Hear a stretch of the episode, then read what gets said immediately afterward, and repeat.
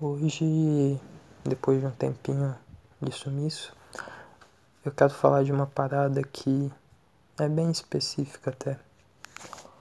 Na, nessa última semana eu tive experiências com a morte que, por mais que não sejam pessoas que foram próximas a mim, a última muito menos nunca imaginei que me afetaria, é, foram situações que me trouxeram bons pensamentos, sabe?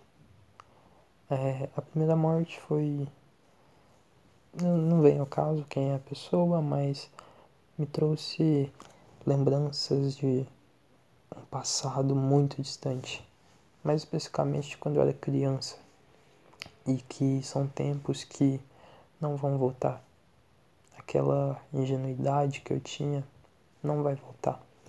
Eu não sei aonde eu li isso, mas tem uma, acho que uma série ou algum livro que faz uma citação muito boa, que é que a pessoa ela morre três vezes na vida. Primeira, quando ela deixa de ser ingênua. A segunda, na real, pera. A primeira é a ingenuidade de criança. A segunda é quando ela larga a maturidade, a imaturidade. E a terceira é o fim da vida. E eu não sei porquê, mas isso fez muito sentido para mim. E eu acho que a minha ingenuidade, eu fui perder ela muito tarde. Muito tarde mesmo. Foi tempo suficiente para eu quebrar pra caralho a minha cara. E por mais que eu tenha insistido muito em manter ela, é uma coisa que todo mundo perde, independentemente do que você faça. E a cada dia que passa, as pessoas te dão outro motivo para você abandoná-la, para você eliminá-la ou coisa parecida. E olhando para o meu passado, eu já tipo, se fosse há dois anos atrás, um ano atrás, eu estaria olhando com muita dor, com uma saudade enorme.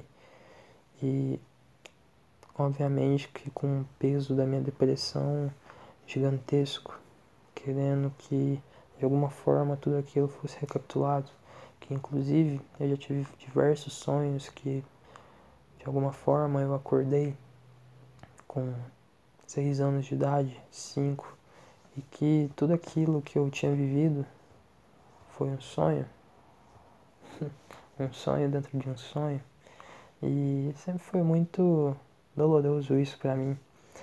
Só que hoje em dia é diferente. Eu olho para trás e não me arrependo de nada. Eu olho para trás, teria mudado pouquíssimos momentos da minha vida, mas que eu tenho certeza que alguns aprendizados, algumas vezes que eu me senti traído, que eu me senti mal, elas foram necessárias.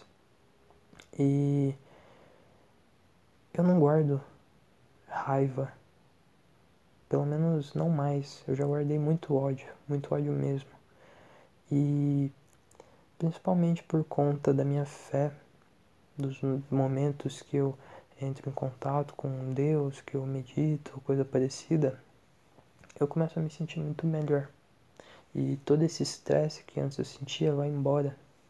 É óbvio que às vezes eu me pego de cabeça quente por uma coisa que eu sei que não vai mais mudar e não vai mais afetar em lugar algum a minha vida, sabe? Talvez afete, mas vai ser uma coisa muito pífia. E é toda aquela história que eu falei no último podcast de dimensionamento de problemas. Eu tava perdendo a cabeça com uma coisa que já tinha acontecido há, há um ano, há seis meses, e que as pessoas que me prejudicaram eu provavelmente nunca mais vou ver na minha vida, entende? Mas a grande parada é que eu olho para o meu passado e não me dói mais. Eu olho para o meu passado e vejo que teve grandes aprendizados e por mais clichê que isso pareça, eu eu ano passado não esperava que eu ia me sentir assim. E depois de tudo que aconteceu, eu sei que eu fui muito resiliente, que eu aguentei muita porrada e que principalmente esse ano eu já tive vários motivos para desistir de tudo de novo. mas alguma coisa me fez olhar para frente e simplesmente aguentar esse corredor de porrada que eu tava levando e eu nunca estive tão feliz de ter continuado, porque é sério. Cada dia que passa eu tenho mais certeza que eu me encontrei como pessoa, como ser e que eu tenho plena ciência que eu ainda vou aprender muita coisa, mas eu tô satisfeitíssimo de como a minha vida tá nesse momento e de como ela pode ficar. E eu sei que coisas ruins vão acontecer ainda, porque isso é a vida. E por mais que eu não queira que elas venham tal, elas vão vir. E cabe a mim lidar da melhor forma possível quando acontecer. E isso é uma coisa que só o futuro vai me, vai me mostrar. e a outra experiência com a morte foi no dia de hoje, 25 de novembro de 2020. O Dom Diego Maradona, o segundo maior futebolista do mundo, só fica atrás do Pelé, o rei. Ele morreu hoje e assim, toda pessoa que gosta de futebol ficou meio abalada com essa notícia, para não falar totalmente abalado. E o Maradona, por mais que tenha toda essa rivalidade entre nós brasileiros e os hermanos argentinos, ele foi uma pessoa que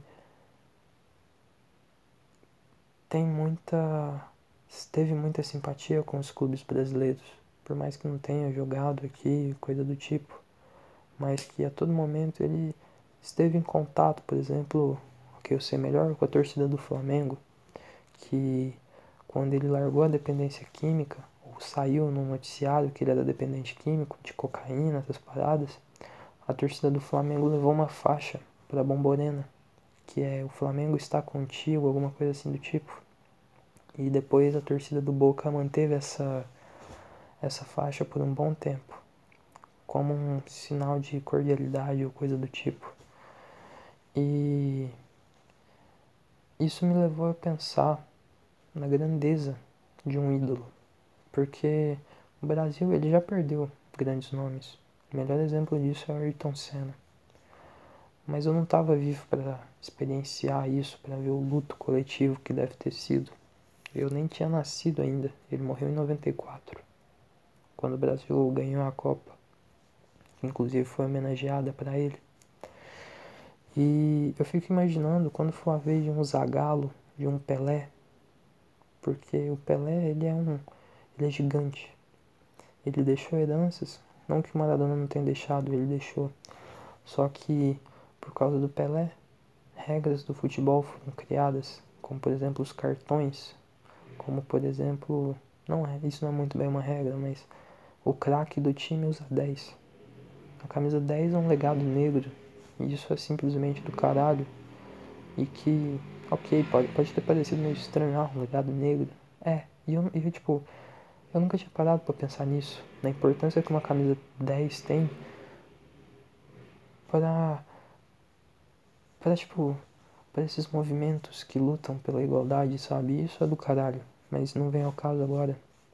E uma coisa que sempre me veio à cabeça também é que ídolos é, têm a ideia em você que eles são imortais. E sem aquele papinho de, ah, é, esse cara aí não morreu, ele foi descansar e tal. Não, ele morreu. E, caralho, provavelmente não vai existir outro nome tão grande quanto foi Diego Maradona. Pelo menos pro futebol argentino porque o Messi, ele não representou a seleção argentina bem. Ele jogou muito bem no Barcelona, ele foi um monstro, ele foi um alien no Barcelona. O Diego Maradona não. Ele jogou pra caralho em times argentinos, representou bem pra caralho a seleção argentina. O cara foi bom. E ele é meio que uma religião para os nossos irmãos. E isso é muito foda ele vai deixar um legado gigante. e que até me preocupa um pouco, porque o futebol argentino ele não está numa boa fase. E agora com a morte de, do maior ídolo futebolístico deles, de duas uma. Ou o futebol deles vai ruir assim que começa a aposentar, ou vai aparecer nomes inspirados no Maradona e que vão transbordar de genialidade ou de um conhecimento muito profundo de futebol e que vão elevar um pouco o patamar da Argentina, levando eles a finais e semifinais, não que eles não tenham chegado, eles foram, mas tornando eles uma seleção forte de novo, entende? E é, 2020 tem sido um ano muito pesado. Ele tem matado ídolos, ele tem matado nomes que simplesmente, pelo menos para mim, eu não pensava que um, um dia eu iria ver a morte do cara, sabe? O Maradona, independentemente de ser, ser o melhor futebolista ou não, dessa rinha com Pelé que todo mundo faz, independentemente disso, os dois tiveram uma qualidade técnica absurda. Os dois foram jogadores monstruosos. São os dois melhores jogadores do planeta Terra.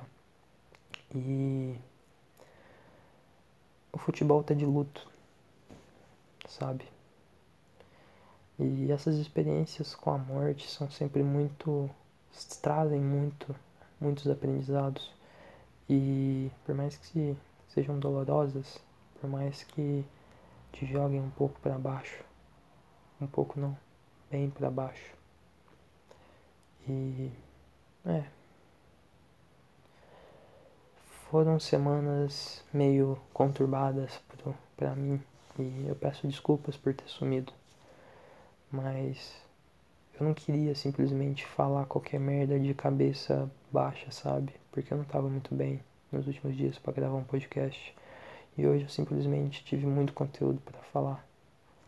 E podia falar aqui por mais tempo, mas eu tenho que fazer umas paradas ainda.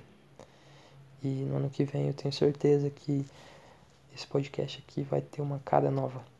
Prometo. É uma coisa que eu já estou trabalhando nisso. Enfim.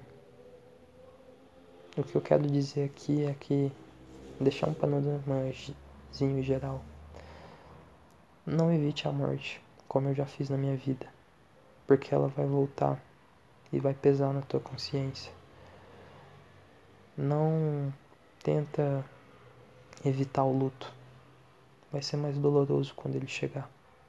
E quando ele chega, principalmente quando você guarda isso por muito tempo, como foi o meu caso, eu guardei o luto, um luto muito importante que eu tinha que ter botado para fora durante quatro anos. E assim que ele deu as caras novamente, eu me afundei de uma forma que eu me arrependo até hoje e que dói até hoje um pouco. Mas se você tem que sofrer, sofre naquele momento, sofre naquele mês, mas não carrega esse sofrimento para ti. Porque não vai te trazer nada. E você tem que aprender também com essa dor. Essa dor ela carrega muitos aprendizados, muitos sentimentos novos que podem te trazer novos ares, novas experiências, nova um novo jeito de enxergar o mundo. E é, por mais que tu não conheça o cara, como é o meu exemplo com Maradona, nunca tenha visto ele pessoalmente, nunca tenha conversado com ele, de alguma forma ele afetou no modo que eu vejo futebol e que eu sou muito grato a ele por por ter feito tudo isso, por ter dedicado a vida inteira dele por esse esporte que eu amo tanto, sabe? E é, Permita-se ficar de luto. É uma coisa que pode parecer ruim, mas ela carrega muitos aprendizados. É isso.